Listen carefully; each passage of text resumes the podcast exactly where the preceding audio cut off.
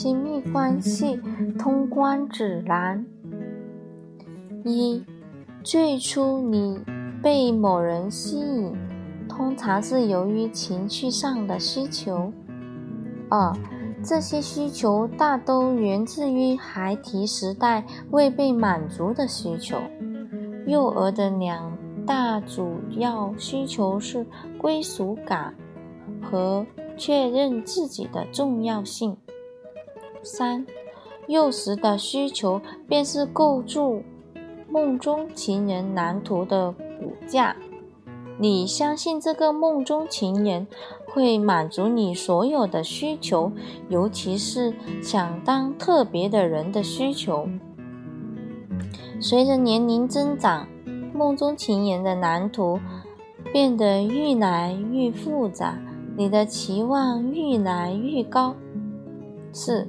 你会以梦中情人所拥有的特质作为寻觅伴侣的准则，在潜意识中，你把准情人和梦中情人相比，选出和梦中情人最相似的作为你追求的目标。五，接着你便。借由明说或暗示的期望与要求，着手将选中的人改造成为你的理想情人。你相信，只要伴侣能变得和你的梦中情人一样，你就能得到渴望许久的爱。你不断地向情人提出要求，心想：如果他或她真正真的……爱我就一定会顺从。六，你终究会发现需求并不能完全得到满足，因而感到失望甚至愤恨。如果你感到愤恨，这就代表夜晕现象的第一阶段已经结束了，你进入了亲密关系的第二阶段——幻灭。七，想要安全度过月晕现象阶段，就要学习放手和接受。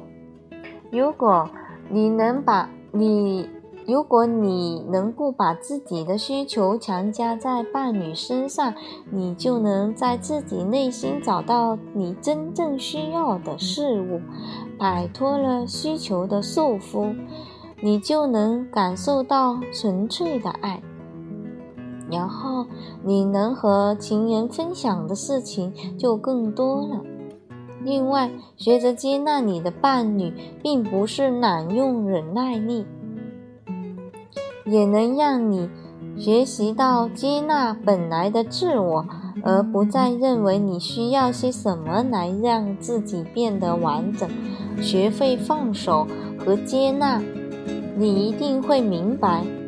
你原本就是一个完整的个体，所需要的一切都存在于你的心中。